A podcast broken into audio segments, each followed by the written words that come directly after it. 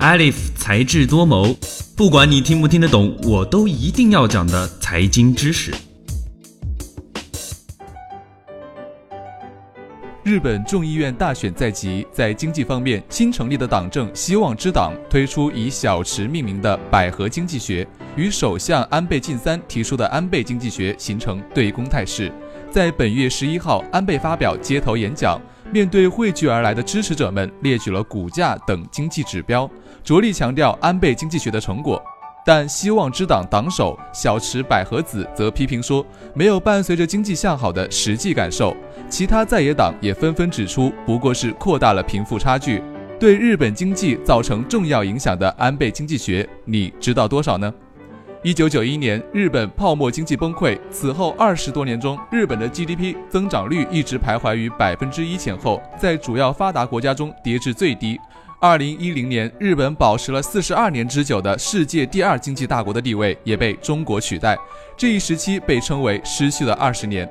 二零一二年十二月，出生于政治世家的安倍晋三第二次当选为日本首相。第二次安倍内阁成立之后，为了挽救日本的经济困局，安倍推出了一系列经济振兴策略，被市场称为安倍经济学。安倍经济学的主要内容常被形容为三支箭，即大胆的货币宽松政策、积极灵活的财政政策、促进民间投资的成长策略。过去近五年中，三件中的第一件与第二件基本按计划实施，特别是第一件出手最快，力度最大；第三件出手最慢，射出的好比是一束散箭，目标很多，但大部分力度不足。以第一支箭大胆的货币宽松政策为例，为了一扫常年来消费低迷、物价下降的通缩颓势，在安倍内阁的强烈推动下，二零一三年四月，日本银行设定了两年内实现消费者物价每年上涨百分之二的通胀目标。同时，迅速推出了世界瞩目的量质双管齐下的货币宽松政策，将基础货币发行总量从二零一二年十二月的一百三十八万亿日元增加到二零一四年十二月的两百七十万亿日元，大约相当于十四万亿元人民币，两年内几乎倍增。如此大胆的金融政策，实际上也是一种变相的刺激出口的日元贬值策略。才智多谋，三分钟商业小百科，智果学院出品。